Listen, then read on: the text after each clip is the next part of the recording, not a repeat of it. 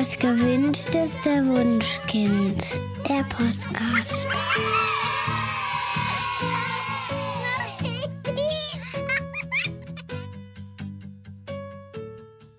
Hallo und herzlich willkommen zu Das gewünschteste Wunschkind, der Podcast mit Daniel Graf und Katja Seide. Heute wollen wir euch von unserem neuesten Buch erzählen. Wir haben nämlich einen Ratgeber zum Thema Baby geschrieben. Und bevor ihr jetzt alle abschaltet und sagt, oh nee, haben wir gar nicht mehr, wollen wir auch nicht mehr. Nee, nee, es wird spannend, ich verspreche es euch, denn wir haben über ganz, ganz viele Themen geschrieben, die ihr vielleicht auch noch gar nicht kanntet. Ja, das ist jetzt quasi der Teil unserer Wunschkind-Reihe, der noch fehlte. Denn es geht nämlich um die Zeit vor der Trotzphase, die ersten 18 Monate im Leben eines Kindes. Und damit ihr jetzt genau im Bilde seid, was in unserem Buch stehen wird, sprechen wir beide heute im Podcast darüber. Katja, sag mal ganz ehrlich, gibt es denn nicht eigentlich schon genügend gute bindungs- und bedürfnisorientierte Babybücher auf dem Markt? Ja, klar. Also es gibt tatsächlich äh, sehr, sehr viele gute Babybücher auf dem Markt. Also keine Ahnung, Susanne Mirau, Nora Imlau, Inke Hummel, Julia Dibber, Nicola Schmidt, ähm, Dr. Harvey Karp, Dr. Renz Polster oder auch klar Dr. Remolago. Also ich meine, die mhm. Liste ist lang und die Bücher, die sind echt gut. Ähm, deswegen haben wir ja 2016 nicht mit dem Thema Baby angefangen, sondern eben mit der Trotzphase. Ähm, weil es damals eben schon genügend Babybücher zum bindungsorientierten Umgang gab, ähm, aber keine, die ab dem ersten Geburtstag erklärten, wie es bindungs- und beziehungsorientiert weitergeht. Aber also jetzt haben wir 2023 und trotz all der guten Bücher auf dem Markt ähm, hatten wir das Gefühl, dass es noch Informationen gibt, die wichtig sind, aber die noch nicht ausreichend von den anderen abgedeckt wurden. Genau, lass uns mal als allererstes darüber sprechen. Was sind denn das genau für Informationen und ähm, was hebt unser Babybuch jetzt von den anderen ab? Naja, wir schreiben ja immer Bücher, die wir selbst gebraucht hätten in der Zeit. Also wir überlegen uns, ähm, was ist mir selbst am schwersten gefallen, was hätte ich damals gebraucht oder einfach gern gewusst. Ähm, auf dieser Grundlage entstehen ja alle unsere Bücher. Ähm, bei mir war es zum Beispiel so, dass ich lange nicht wusste, dass Babys, bevor sie schreien, andere Weise kommunizieren, dass sie etwas brauchen. Also sie zeigen etwa 30 Minuten lang Nahsignale, die einem als Elternteil eigentlich ziemlich klar sagen, was schief läuft. Und dann gibt's in äh, unserem mal, Buch will, auch Willst du das mit den Nahsignalen noch ausführen? Ich denke, unsere Hörerinnen hätten da gerne ein paar Beispiele zu. Ja, ja, das kann ich gleich machen. Ähm, lass mich aber kurz noch meinen Gedanken zu Ende führen. Mhm. Ähm, was unser Buch nämlich vor, all, vor allem von anderen Babyratgebern abhebt, ist unser Elternkapitel. Ähm, darin geht es um Schwierigkeiten, die man mit der neuen Elternrolle haben könnte. Also viele Jungeltern zum Beispiel sind äh, ja fast erschlagen von der neuen Verantwortung und fühlen sich ganz plötzlich eingeengt. Ähm, bei mir war das auch so. Ich habe ja vier Jahre lang wirklich hart daran gearbeitet, überhaupt schwanger zu werden.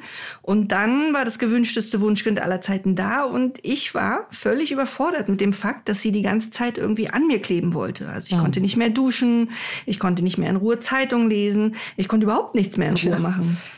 Und dieser Umschwung von null Babys auf ein Baby ist echt eine krasse Sache, die man sich vorher wirklich nicht vorstellen kann. Ähm, und genau darüber haben wir in dem Kapitel geschrieben. Also, dass es eben nicht alles rosa Wattebausch ist oder zumindest nicht in allen Familien oder, oder immer zu. Mhm. Es gibt ja sogar Menschen, die es dann tatsächlich bereuen, Eltern geworden zu sein, obwohl sie ihr Kind abgöttisch lieben. Aber sie fühlen sich eben nicht wohl als Mutter oder Vater. Das kennt man wahrscheinlich unter den Begriffen Regretting Parenthood oder Regretting Motherhood. Ähm, ähm, dann gibt es manchmal Väter, die nach der Geburt eifersüchtig auf das Baby sind. Ähm, da zeigen wir auf, woran das liegen könnte und wie man diese Eifersucht vielleicht überwinden kann. Ähm, wir besprechen auch, warum man als Eltern manchmal so irre wütend auf das Baby wird, obwohl es ja gar nicht absichtlich schreit. Ähm, es geht in diesem Elternkapitel also viel um Glaubenssätze aus der eigenen Kindheit mm, und warum die uns davon abhalten, das Elternteil zu sein, das wir eigentlich sein wollen. Ähm, wir erklären ausführlich, wie man Glaubenssätze auflöst oder überwindet. Äh, und dann, ja, dann gibt's in dem Kapitel auch noch eine ganz persönliche Geschichte von dir, Daniel, nämlich über deine postpartale Depression. Genau, wir waren ja auch Kinderwunschpatienten und mein Freund und ich, wir haben ja auch wirklich jahrelang versucht, schwanger zu werden, so wie du, Katja. Und dann war meine Tochter Sophie endlich auf der Welt und wir waren natürlich erstmal restlos glücklich und äh, ja, war eine tolle Zeit. Aber über die Wochen, wo habe ich festgestellt, dass sie kein wirklich fröhliches Baby ist. Also sie schrie ganz viel und wollte auch schon als kleines Kind immer schon viel mehr, als sie konnte. Und deshalb schien sie notorisch unzufrieden und sie nörgelte die ganze Zeit und weinte. Und ich konnte sie wirklich nicht beruhigen. Und weil sie so viel schrie, traute ich mich mit, mir, mit ihr überhaupt gar nicht raus. Also ich war dann gefangen in unserem Haus mit einem schreienden Kind. Mein Freund war auf der Arbeit und dann rutschte ich so ganz langsam, aber sicher in eine nachgeburtliche Depression. Das habe ich aber ganz lange gar nicht gemerkt. Ich habe mich einfach nur latent unzufrieden und, und überfordert gefühlt. Und es fiel mir wirklich wahnsinnig schwer, mich meinem Kind liebevoll zuzuwenden. Diese wirklich ständige Unzufriedenheit, die zehrte so an mir und ich war natürlich auch total enttäuscht. Also, dass mein gewünschtes Wunschkind, ähm, ja, dass ich es nicht zufrieden machen konnte, obwohl ich vorher wirklich so viel über Babys gelesen hatte und ich hatte das mir alles viel, viel einfacher vorgestellt. Und als ich dann etwa acht Monate alt war, habe ich mir endlich ein Herz gefasst und sprach mit meiner Ärztin und allein die Überforderung an und auszusprechen half mir damals schon, mich aus dieser depressiven Phase wieder herauszukämpfen. Mm, du hast gerade so ein bisschen angedeutet, deine Sophie war ja ein Schreibaby. Ähm, dieses Thema haben wir auch äh, im Buch ausführlich aufgegriffen. Da gibt es ein ganzes Unterkapitel zu. Äh, und bei Schreibabys ist es oft so, dass sie quasi von jetzt auf gleich anfangen zu schreien, also keine Nahsignale zeigen oder nur ganz super kurz. Ähm, und man als Eltern eben quasi keinen richtigen Anhaltspunkt hat, was der Auslöser ist. Und hier mache ich jetzt ganz elegant den Bogen zurück zu deiner Frage äh, nach den Nah- und Fernsignalen, Daniel. Äh, die wollte ich ja noch beantworten. Ja, bitte, unbedingt. Okay.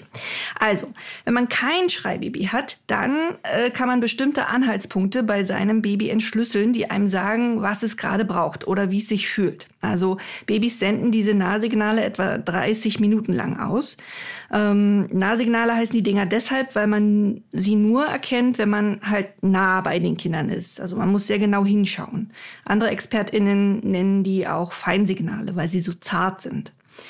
Und die meisten Eltern erkennen Nahsignale zum Beispiel beim Thema Hunger ziemlich gut. Also wenn das Baby mit, der, mit den Lippen schmatzt, wenn es den Kopf hin und her bewegt, als würde es die Brustwarze suchen, wenn es einfach allgemein unruhiger wird oder wenn es an der eigenen Faust zu lutschen beginnt und dann vielleicht auch noch leise anfängt zu meckern, dann ist den allermeisten Eltern klar, a, Hunger.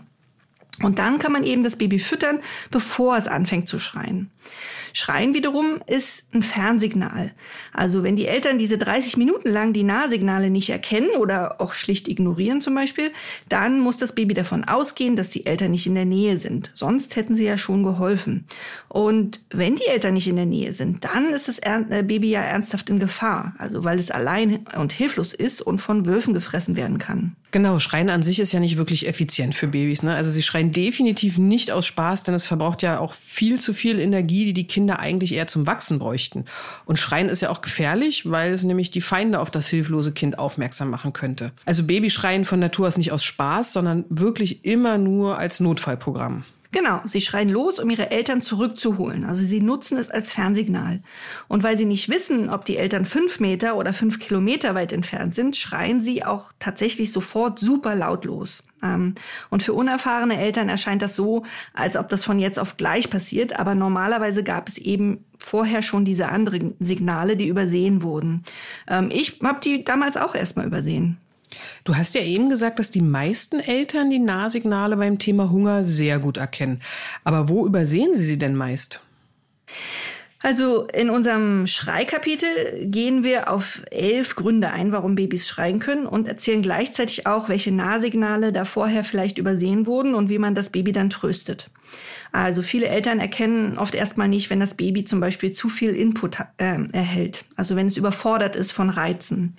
Ähm, Babys können am Anfang höchstens 20 Minuten Aufmerksamkeit aufrechterhalten ähm, und dann hat ihr Gehirn schon sehr, sehr viele Impulse aufgenommen und braucht erstmal eine Ruhepause. Mhm. Und diese Überforderungssignale, die werden aber häufig übersehen. Also Sagen wir mal, das Baby ist gerade aufgewacht und es ist satt und zufrieden und trocken und jetzt ist es komplett aufmerksam und bereit zu lernen. Also man sieht das daran, dass das Baby ruhig da liegt, es lächelt, den Blick fokussiert, ähm, auf die, meistens auf das Gesicht der Eltern, die Gliedmaßen liegen ruhig an der Seite. Ähm, und, und diese, diese Art von äh, Nahsignalen nennt man Annäherungssignale. Also das Baby zeigt damit, dass es gerne bespielt werden möchte, dass es Kontakt will, dass es Verbindung will. Aber nach etwa zehn Minuten oder so ähm, kann man eine relativ zarte Veränderung bemerken. Die Bewegungen werden hektischer, das Baby wedelt mit den Ärmchen, manchmal schnauft es dann auch ganz aufgeregt. ähm, es fängt an, sich selbst zu erden, indem es zum Beispiel seine Hände in der Mitte zusammenführt oder im Liegen die Füße aufstellt. Ähm, oft wird das Gesicht auch ernster und es sieht so aus, als würde es sich doll konzentrieren. Also die Lippen formen so eine kleine Schnute, die Augenbrauen sind zusammengezogen. Und das sind die ersten Erregungssignale.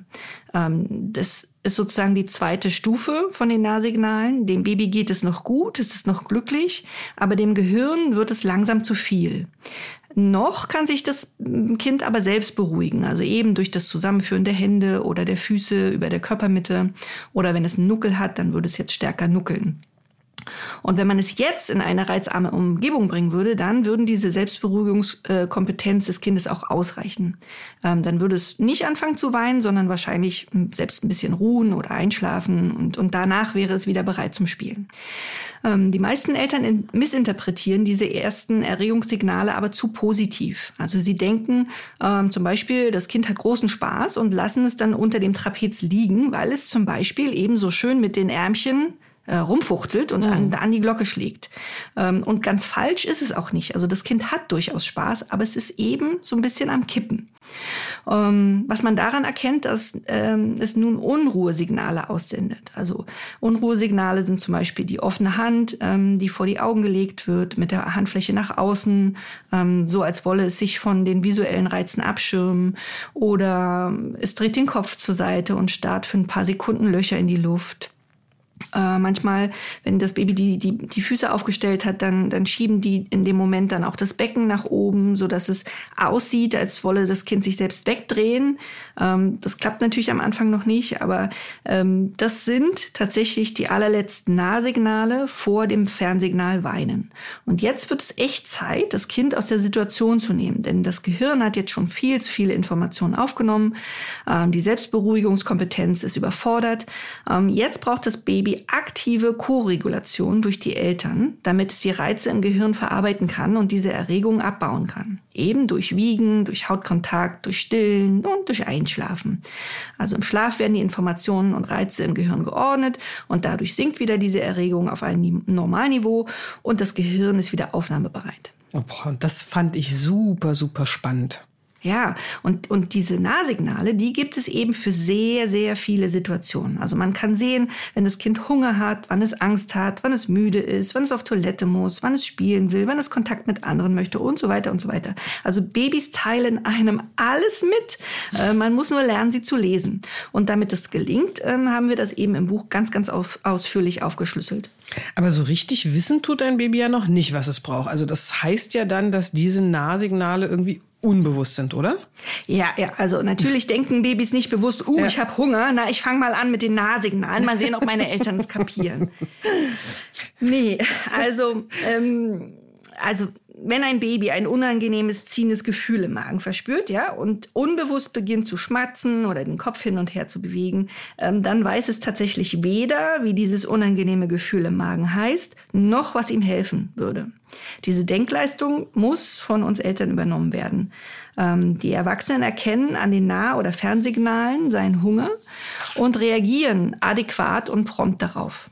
Also sie stillen oder sie geben die Flasche.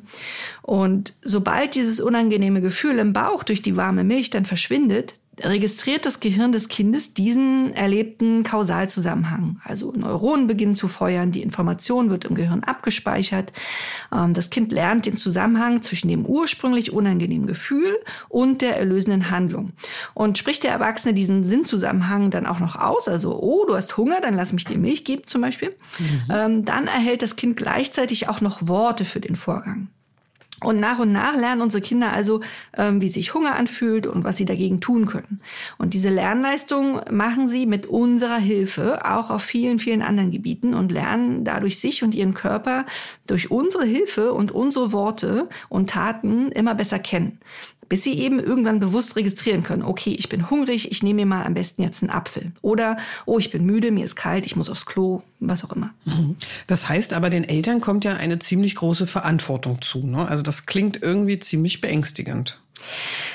Ach, naja, also die Natur hat natürlich auch ziemlich viel äh, Fehlerspielraum eingebaut. Also klar, es ist super, wenn, wenn Eltern feinfühlig und prompt reagieren und die Nahsignale entschlüsseln lernen. Aber jetzt niemand muss perfekt sein und, und ja. auch schon gar nicht von Anfang an. Also es reicht wirklich, ähm, so gut es geht, zu versuchen, das Baby zu verstehen und zu reagieren. Das, das wird nicht immer klappen und das ist auch völlig okay. Also das Team Familie muss sich erst kennenlernen und sich aufeinander einstellen. Und es gibt ja auch zum Beispiel Bedürfnisse von Erwachsenen oder von Geschwisterkindern, die manchmal Vorrang haben. Ja. Ähm, und dann müssen Babys auch warten und oder die Nahsignale werden eben nicht gesehen. Das ist okay. Ähm, wichtig ist, Bedürfnisse nicht absichtlich zu übersehen und zu ignorieren, äh, um das Baby irgendwie erziehen zu wollen. Also das ist etwas, was heute tatsächlich nicht mehr gemacht werden sollte.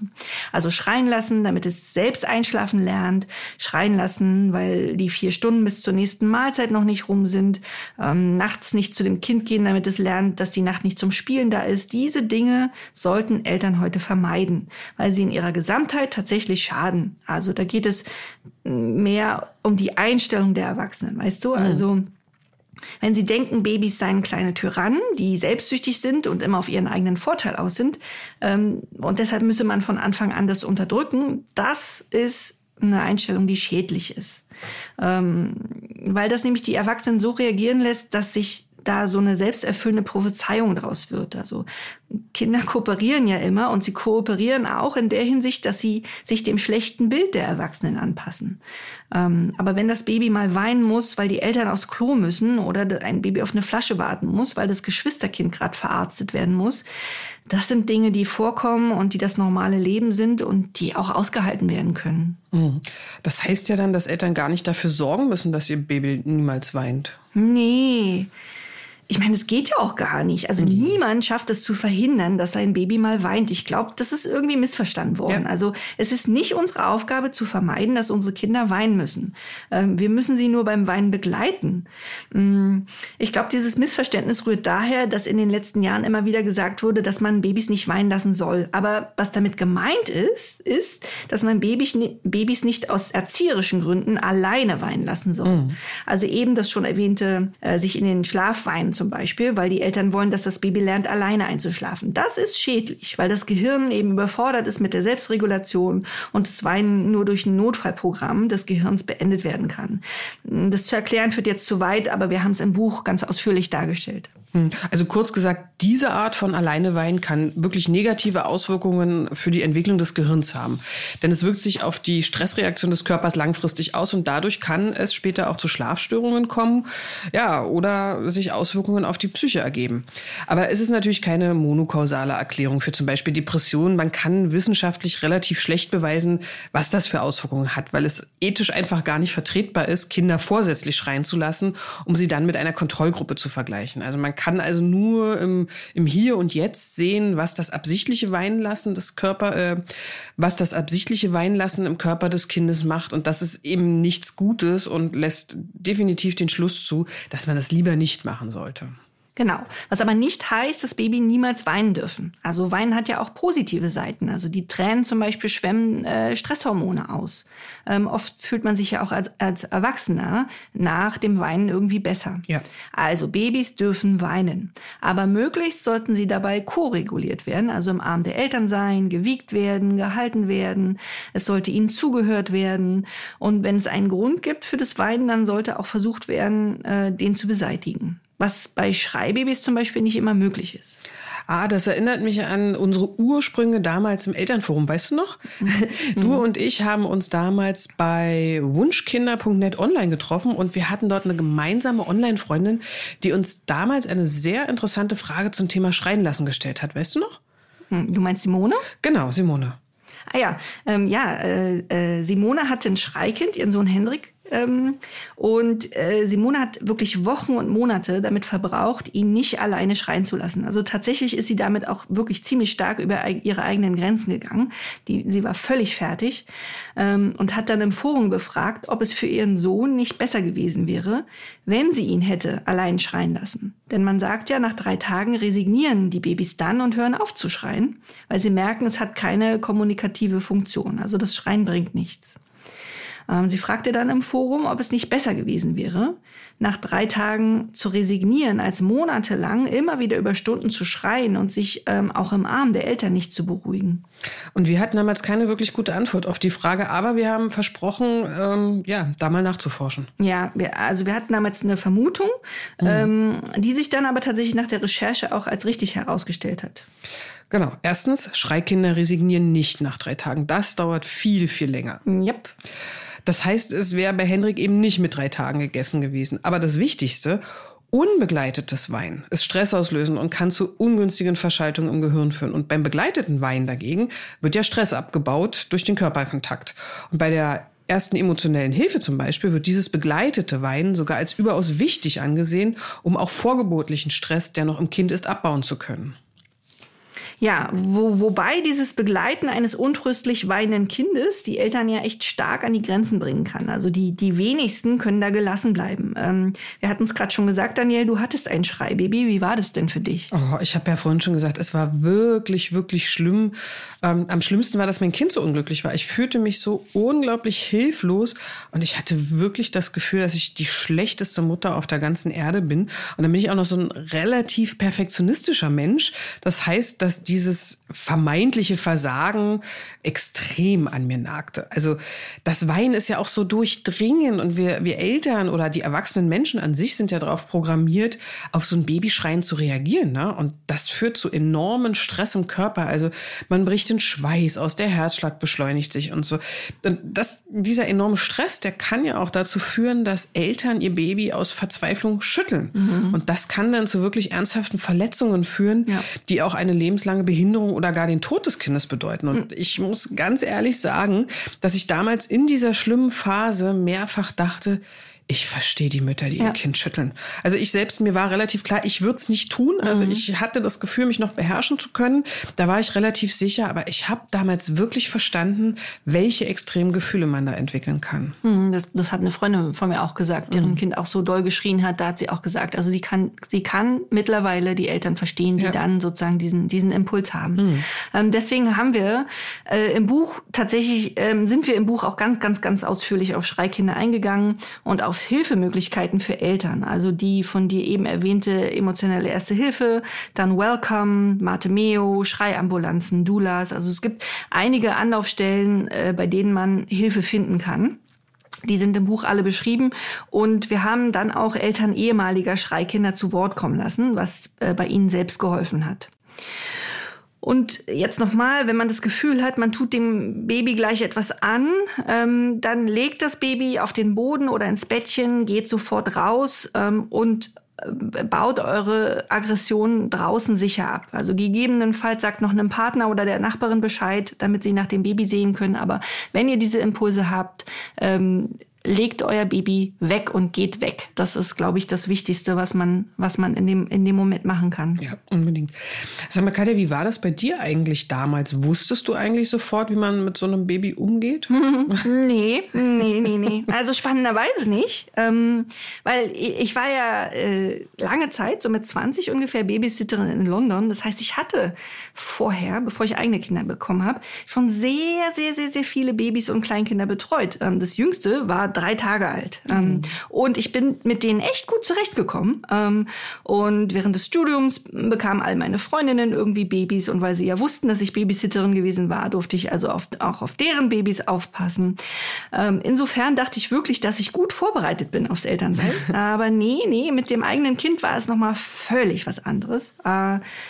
Ja, also man ist viel unsicherer, wenn es um das eigene Kind geht. Dann kam bei mir noch dazu, dass ich am Anfang auch nicht wusste, wie man stillt.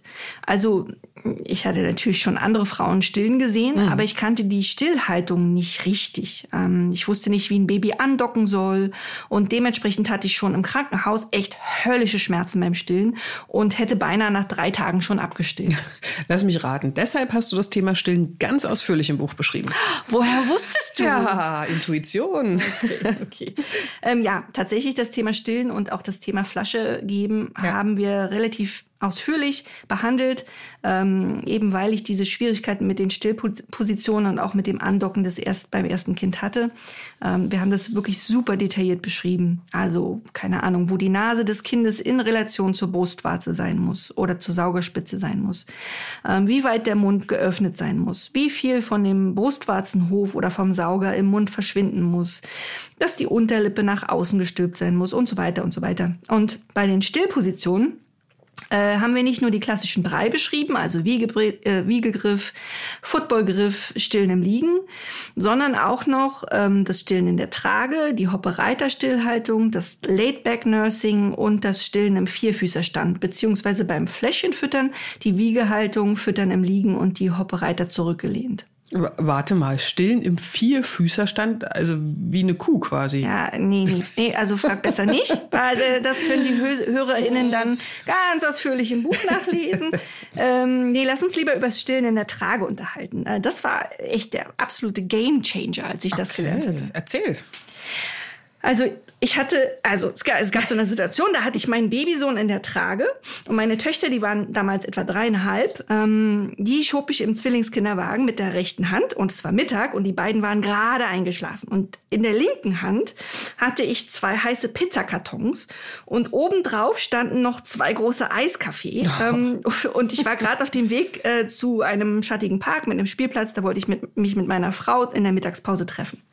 Naja, also ich lief da so hin und das Baby äh, fing an aufzuwachen in der Trage und ich so, nein, meine Mittagspause.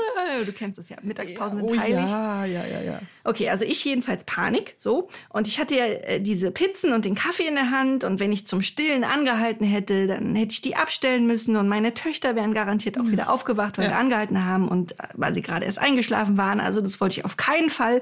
Und naja, also ich hatte wirklich gerade erst bei einer Freundin gesehen, wie man das Baby in der Trage ähm, stillt. Also ähm, wie man die Brust rausholt und wie die Brustwarze dann auf die, auf die Mundhöhe bringt. Und tatsächlich in meiner Not habe ich dann das dann schnell mit der rechten Hand irgendwie gemacht und auch hinbekommen. Und, und äh, der Babysohn fing also an zu stillen und schlief weiter. Oh. Ja, ja, total geil. Ich habe mich gefühlt wie Superwoman. Ja, verstehe ich. Ja. Und dann hatten wir eine sehr entspannte Mittagspause mit drei schlafenden Kindern. Ähm, Genau, und ab da habe ich wirklich super viel in der Trage gestillt. Also wenn ich jungen Eltern Stillpositionen empfehlen müsste, dann sind das das Stillen im Liegen für die Nacht und das Stillen in der Trage für den Tag. Das sind so meine zwei Favoriten. Im Buch hast du aber auch beschrieben, dass man beim Stillen in der Trage unbedingt auf eine Sache aufpassen muss. ja, ja, äh, man muss unbedingt darauf achten, die Brust wieder einzupacken.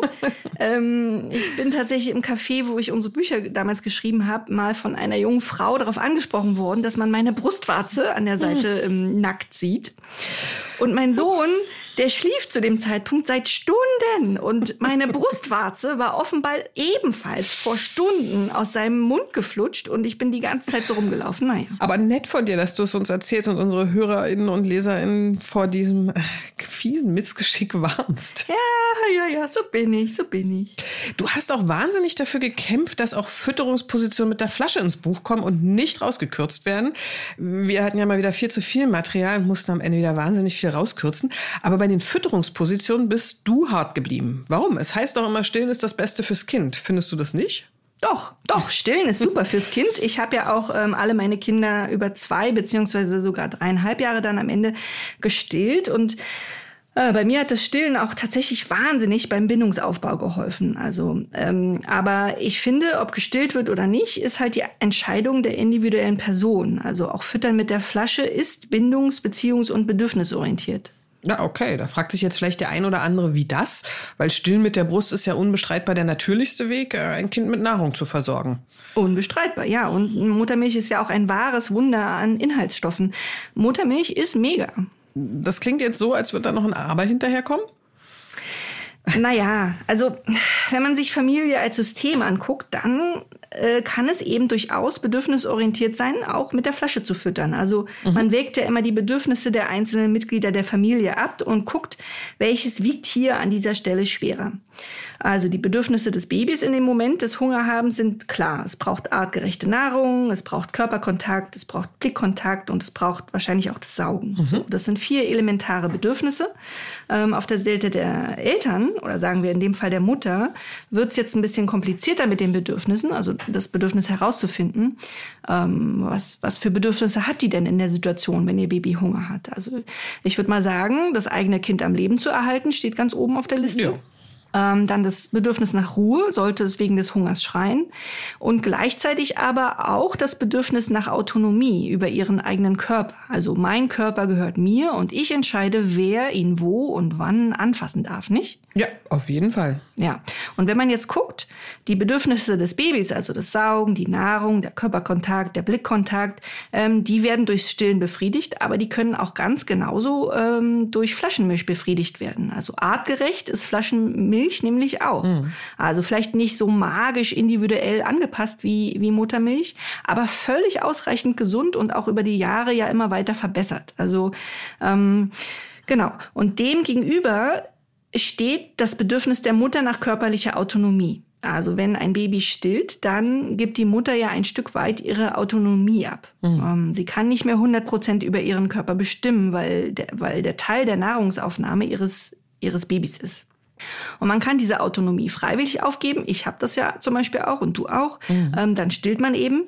Oder man kann sagen, nee, tut mir leid, das möchte ich nicht, das ist mein Körper und äh, der gehört mir und niemandem anderen. Und dann stillt man vielleicht nicht. Ja. Ähm, und weil die Bedürfnisse des Kindes aber durch, durch Flaschenmilch alle befriedigt werden können, wirkt, äh, wiegt das Bedürfnis der Mutter hier, dieses Bedürfnis nach körperlicher Autonomie, in dem Fall schwerer. Und damit ist meiner Meinung nach das Füttern mit Flasche genauso bedürfnisorientiert wie Stillen, denn das Bedürfnis der Mutter wird in dem Fall befriedigt. Ähm, ich fand deshalb, dass das Flaschefüttern unbedingt auch gleichberechtigt in unser Buch reingehört. Ähm, denn bedürfnisorientierte Elternschaft bedeutet, dass alle Bedürfnisse gehört werden und erfüllt werden und nicht nur die des Babys. Mhm. Okay, aber dann könnte man ja wahrscheinlich jedes Bedürfnis eines Kindes hinten anstellen und sagen, aber mein Bedürfnis als Erwachsener wiegt jetzt viel schwerer. Also beispielsweise das Kind will nachts bei mir schlafen. Ja, wenn ich nicht durchschlafen kann, dann werde ich aggressiv, dass ich dem Kind vielleicht morgen etwas antue. Also schläft es im eigenen Zimmer, weil mein Bedürfnis an der Stelle schwerer wiegt. Oder das Kind will im Tragetuch getragen werden, aber mir tut da der Rücken weh und dann kann ich mich auch nicht mehr richtig um das Baby kümmern. Also wiegt jetzt mein Bedürfnis viel schwerer und das muss im Kinderwagen liegen. Verstehst du, was ich meine? Ja, absolut. Uh, it's a slippery slope. Um ähm, ja, also man kann das natürlich missbrauchen. Wobei ich sagen würde, äh, wenn man morgens durch den Schlafmangel echt so aggro ist, dass man vielleicht seinem Kind etwas antut, dann ist es wahrscheinlich tatsächlich besser, wenn man es, äh, wenn es im eigenen Zimmer schläft. Bedürfnisse hin und, oder her. Aber an sich ist es so, das Bedürfnis nach Nähe und damit nach gefühlter Sicherheit in der Nacht auf Seiten des Kindes wiegt ziemlich schwer. Und das Bedürfnis nach Ruhe und erholsamem Schlaf auf der Seite des Erwachsenen wiegt ebenso schwer. Also ich halte diese beiden Bedürfnisse für absolut gleichberechtigt. Ja. Und in einem solchen Fall schaut man dann, ob die Bedürfnisse irgendwie anderweitig befriedigt werden können. Ähm, das Bedürfnis nach Nähe und Sicherheit in der Nacht kann nicht so richtig gut ersetzt werden. Äh, das Bedürfnis nach ausreichend erholsamem Schlaf kann man aber möglicherweise zum Beispiel morgens oder tagsüber nachholen. Also zum Beispiel, mhm. wenn der Partner oder die Partnerin das Baby übernimmt. Dementsprechend würde in der Nacht das Baby bei den Eltern schlafen und sein Bedürfnis erfüllt bekommen und das müde Elternteil bekommt das Bedürfnis morgens oder am Nachmittag erfüllt, wenn es ausschlafen kann. Bei deinem Tragebeispiel ist es fast andersrum. Ähm, das Bedürfnis nach getragen werden beim Kind ist ja eigentlich ein Bedürfnis nach Nähe. Ja. Und das kann auf ganz vielfältige Weise erfüllt werden, nicht nur durchs Tragen. Ähm, das Bedürfnis nach körperlichem Wohlbefinden des Elternteils kann aber nicht erfüllt werden, wenn, wenn es das Baby tragen muss, weil dann die Rückenschmerzen kommen. Mhm. Insofern wiegt man hier zwar beide Bedürfnisse, wiegen zwar beide Bedürfnisse gleich viel, aber das Baby kann eben, also die, die Bedürfnisse des Babys können anderweitig erfüllt werden und die des Erwachsenen nicht. Ja, aber erzähl das mal einem Baby, das im Kinderwagen gar nicht liegen bleiben will. Du meinst, es wird meine bestechende Logik nicht nachvollziehen können? Das ist zu vermuten. Es wird dann im Kinderwagen brüllen und, und dann? Ah, ja, dann, äh, dann lesen die Eltern in unserem Buch das Kapitel über das sanfte Ablösen, in welchem wir unter anderem beschreiben, wie man ein Kind äh, bedürfnisorientiert daran gewöhnt, im Kinderwagen einzuschlafen. Oh, das geht. Ja, ja. Also es ist natürlich äh, ein ziemlich langwieriger Prozess, weil es eben ähm, beziehungsorientiert ist, aber doch, doch, doch, es geht schon, oft zumindest. Okay, willst du es erzählen? Nee, das ist voll das Geheimnis. äh, und dazu müssen die HörerInnen äh, schon unser Buch kaufen, um das zu erfahren. Oh, du alte Kapitalistin. Aber das heißt, das Thema Schlafen ist auch im Buch vertreten. Ja, klar. Also ich meine, das ist ja auch ein Thema, was quasi alle Neueltern in den Wahnsinn treibt. Also Ja. warum schläft mein Baby nicht ein? Warum kann ich es nicht ablegen, wenn es auf meinem Arm eingeschlafen ist? Warum schläft es in der Nacht nicht durch? Warum wacht es tagsüber alle 40 Minuten auf? Warum klingt mein Baby nachts wie eine Horde Büffel neben mir? Oh ja, daran kann ich mich noch gut erinnern. Das war total seltsam. Die ersten drei Monate oder so äh, machen Babys krasse Geräusche im Schlaf und kein Mensch erzählt einem das vorher. Dann liegt man da nachts wach und überlegt, ob es normal ist, dass das Baby nicht gut Luft bekommt. Ja, aber es ist normal. Ja, äh, völlig normal. Man nennt das Karcheln. Diese Geräusche entstehen einfach, wenn Schleim den Kehlkopf bedeckt und das kann das Baby durch Räuspern noch nicht loswerden. Und das Karcheln ist total harmlos und verschwindet zwischen dem dritten und fünften Monat von selbst. Was haben wir denn noch über das Thema Schlafen im Buch? Na, einen relativ großen Teil nehmen zum Beispiel Einschlafsignale ein. Einschlafsignale von Babys, also wieder diese Nahsignale? Nee, nee. Also die Nahsignale zum müde werden, die haben wir natürlich auch beschrieben, das ist klar. Aber die können die meisten Eltern tatsächlich auch alleine erkennen. Also keine Ahnung, die Augen werden kleiner, die Augenbraue ist meist rot gefärbt, dann das Baby knetet an seinen Ohren oder es wird quengelig. Nee, ähm, Einschlafsignale sind tatsächlich was anderes. Ähm, der Begriff meint alle Arten von wiederkehrenden Abläufen, Umständen und Gegenständen, äh, die dem Kind in ihrer Gesamtheit zeigen, jetzt geht es ins Bett. Und also zum Beispiel wird das Kind ausgezogen, werden seine Zähne geputzt und wird ihm der Schlafanzug wieder angezogen. Dann wären das drei Signale, die das Gehirn darauf vorbereiten, in den Ruhemodus zu schalten. Ähm, Einige dieser Einschlafsignale werden von den Eltern bewusst eingeführt. Das sind dann die sogenannten Rituale. Ich glaube, das kennt jeder. Und andere schleichen sich mit der Zeit einfach ein und können dann sogar unangenehm werden. Ja, Rituale kennen wahrscheinlich fast alle Eltern, aber was meinst du damit, dass Einschlafsignale unangenehm werden können? Naja, es gibt Kinder, die zum Einschlafen beispielsweise an den Haaren der Eltern drehen oder an irgendwelchen Hautfalten der Eltern knibbeln, das Ohrläppchen der Eltern zerknautschen, an der freien Brustwarze fummeln beim Stillen. Das sind so kleine Macken, die man am Anfang irgendwie noch äh, okay findet, ähm, weil sie dem Kind helfen, runterzukommen und schnell einzuschlafen. Und deshalb lassen die Eltern das oft zu. Aber dann gewöhnt sich das kindliche Gehirn dran und irgendwann gehört dieses, dieses Knibbeln und, und, und, äh, und Zwicken dann zwingend zum Einschlafen dazu. Also das heißt, das kindliche Gehirn denkt, es braucht das Knautschen und das Knibbeln und das Haare drehen.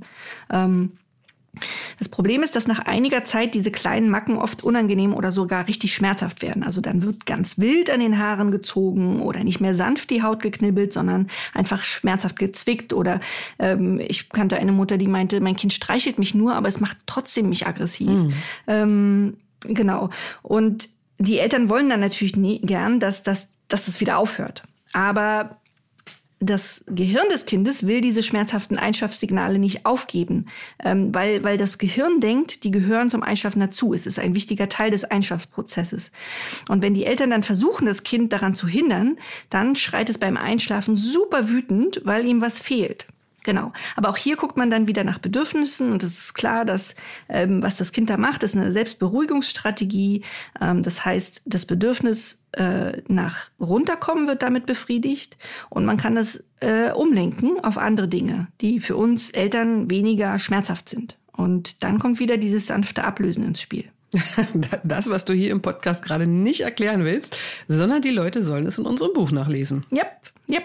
Und um es noch ein bisschen spannender zu machen, mit dem sanften Ablösen kann man ein Baby bindungsorientiert lehren, äh, nicht mehr auf dem Arm der Eltern einschlafen zu müssen. Man kann ihm damit beibringen, im Kinderwagen oder im Bettchen einzuschlafen. Man kann damit schmerzhafte Einschlafsignale abgewöhnen, das habe ich gerade schon gesagt. Und auch, allerdings erst, wenn das Kind über ein Jahr ist, ähm, das Stillen in der Nacht abschaffen, wenn es für die Eltern dringend notwendig ist. Eine absolute Wunderwaffe also. Ja, Absolut. Allerdings ist das Stillen in der Nacht ja total wichtig für das, für, für das körperliche Wachstum und auch natürlich fürs Gehirnwachstum. Das ist wichtig, dass wir das nochmal ganz klar und deutlich sagen. Das ist wirklich wichtig. Erklär das doch noch mal kurz. Ja, das Gehirnvolumen eines Babys, das verdoppelt sich ja innerhalb des ersten Lebensjahres quasi. Und zum Hirnwachstum nutzen die Zellen fast ausschließlich Zucker als Energielieferanten.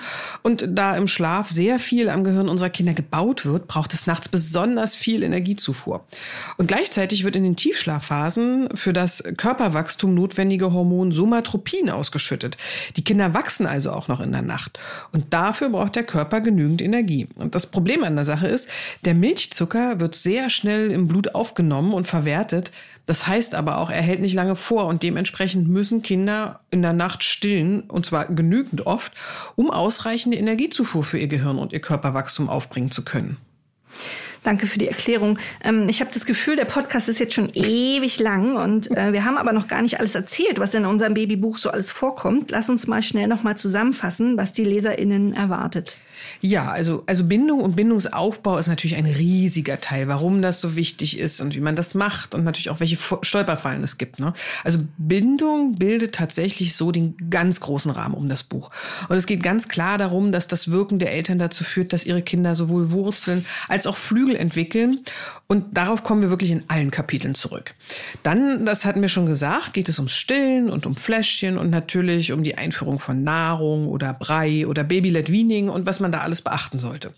Wir schreiben übers Schlafen und über das Weinen von Babys und in dem Zusammenhang eben auch über die Signale der Kinder und wir erklären auch, wie man richtig tröstet und auch warum man Baby natürlich nicht alleine schreien lassen sollte. Und ein ganz wichtiger Punkt in dem Kapitel ist auch das abendliche Schreien, also das, was üblicherweise zwischen 17 und 22 Uhr häufig stattfindet und das fast alle Kinder in den ersten drei Monaten machen. Das wird ja meist mit Koliken erklärt, aber das stimmt so eigentlich nicht. Ich habe dazu mal einen Schlafexperten interviewt und der hat mir erklärt, was am Abend wirklich los ist im Gehirn des Babys. Und das Kapitel Schwierigkeiten mit der Elternrolle, das hattest du auch schon kurz erzählt. Ähm, aber wichtig ist da vielleicht noch, dass wir auch erklären, warum der Papa manchmal so vehement vom Baby abgelehnt wird und was man da tun kann. Und am Ende des Buches beschreiben wir, wie Kindern Flügel wachsen, also wie sie am besten, ähm, ja, wie wir sie am besten spielen lassen können. Und da geht es dann auch nochmal um die motorische und sprachliche Entwicklung gleich mit. Und, und ganz am Ende geht es um die Babygesundheit. Da haben wir dann all das aufgeführt, was man als noch kinderloser Mensch äh, ja nicht weiß, aber mit Baby unbedingt wissen sollte. Also dass Babys beispielsweise keinen Honig essen sollten oder dass zu viel Wasser trinken äh, tödlich sein kann oder dass man mit Babys keine Bergwanderung machen sollte und sowas alles. Ey, wir haben uns echt wirklich Mühe gegeben. Ähm, aber äh, weißt du, was ein echtes Problem ist bei diesem Buch? Nee, was? Dass unsere LeserInnen, also die, die uns schon kennen und mögen, ähm, alle ungefähr Kinder in unserem Alter haben. Also die haben unseren Blog gelesen, als unsere Kinder und ihre Kinder Babys waren. Ja. Und dann haben sie unser Trotzphasenbuch gekauft, als ihre Kinder in der Trotzphase waren. Und dann das Buch von fünf bis zehn und das Geschwisterbuch, weil die Kinder eben fünf waren und dann eben noch eine Generation Geschwister dazu kam. Aber äh, die Kinder unserer LeserInnen, die sind jetzt so alt wie Sophie und Richard und Carlotta und Helene und Josua. Ähm, und unsere LeserInnen brauchen gar kein Babybuch mehr. Und die, die jetzt schwanger sind und unser Buch bräuchten, äh, die kennen uns noch gar nicht. Aber das heißt, denkst du jetzt, dass es eigentlich niemanden gibt, der unser Buch kaufen wird? Naja, ja, also irgendwie müssen uns die neuen Eltern kennenlernen. Also so wie damals mit unserem Trotzphasenbuch, das ist ja weit über den Kreis unserer BlogleserInnen bekannt geworden. Dann. Ja, ja, aber das lag ja an den BlogleserInnen. Also die haben unser Buch bekannt gemacht. Da hat doch eine Familie zum Beispiel zehn Bücher gekauft und dann in den kostenlosen Bücherschränken in Berlin hingestellt. Und ganz viele haben das Buch erst für sich selbst gekauft und dann doppelt und dreifach für ihre Freundinnen. Ja, stimmt, das war cool. Und mein ehemaliger Seminarleiter, der war auch süß, der ist beim Spazierengehen immer in alle kleinen Buchläden gegangen und hat die InhaberInnen gefragt, äh, ob sie unser Buch schon kennen und oh. hat die so lange vollgequatscht, äh, bis sie ein Exemplar davon hingestellt haben. Oh. Ja, das, das war echt eine äh, ne tolle Zeit damals. Ja, total, so ein richtiges Gemeinschaftsgefühl. Und alle wollten, dass dieses Buch gelesen wird. Ja, dann, äh, dann hoffen wir mal, dass es jetzt beim Babybuch auch so wird. Ach klar, unsere LeserInnen lassen uns doch nicht hängen. Ja, aber nochmal, also die haben alle keine Babys mehr. Ja, aber jeder kennt doch jemanden, der bald ein Kind bekommt. Echt? Also ich nicht mehr. Ich schwöre, in meinem Freundeskreis sind alle durch. Äh, Wir warten jetzt nur noch darauf, Großeltern zu werden. Ja, aber da kommen ja wieder neue Babys. Ach komm, und reiß dich mal zusammen. Unser Buch ist super. Da steckt wirklich alles Wissen dieser Welt drin und, und noch mehr. Und es ist das Buch über Babys versprochen. Und das wird sich auf dem Markt durchsetzen. Ich sag's dir. Ah, Du bist immer so positiv, Daniel. Und ich habe ja auch fast immer recht. Ja, ja, du hast immer recht. Siehst du, und jetzt sagen wir den HörerInnen noch, dass sie unser Buch vorbestellen, kaufen und verschenken sollen. Und auch wann es erscheint, nämlich am 16. August. Und wir packen euch natürlich auch wieder einen Link in die Shownotes. Ja, also bitte bestellt unser Babybuch vor, kauft es, verschenkt es, erzählt euren schwangeren Freundinnen davon. Äh, wir haben unser ganzes Herzblut da reingesteckt. Genau, und wenn es euch gefällt, dann schreibt auch gerne eine Rezension in Buchportalen oder stellt das Buch auf Instagram vor. Das hilft uns auch total. Total. Und, ähm, und danke, dass ihr uns äh, über die ganzen Jahre immer so toll unterstützt habt. Ihr seid echt die Besten. Absolut, die besten Leserinnen und ZuhörerInnen auf jeden Fall. So, genug gelobt. Kommen jetzt zum Schluss. Genau. Wir kommen jetzt zum Schluss. Schön, dass ihr dabei wart. Ich hoffe, ihr konntet noch ein bisschen was mitnehmen und seid schon ganz, ganz gespannt auf unser Babybuch. Wir sind auf jeden Fall super gespannt, wie es euch gefällt. Deswegen lasst es uns wissen. Ja, und wir hören uns in zwei Wochen wieder mit einem ganz anderen, aber mindestens ebenso spannenden Thema. Bis dahin macht's gut. Wir sagen Tschüss. Tschüss. Das war der Podcast vom gewünschtesten Wunschkind. Dieser Podcast ist eine Produktion der Audio Alliance.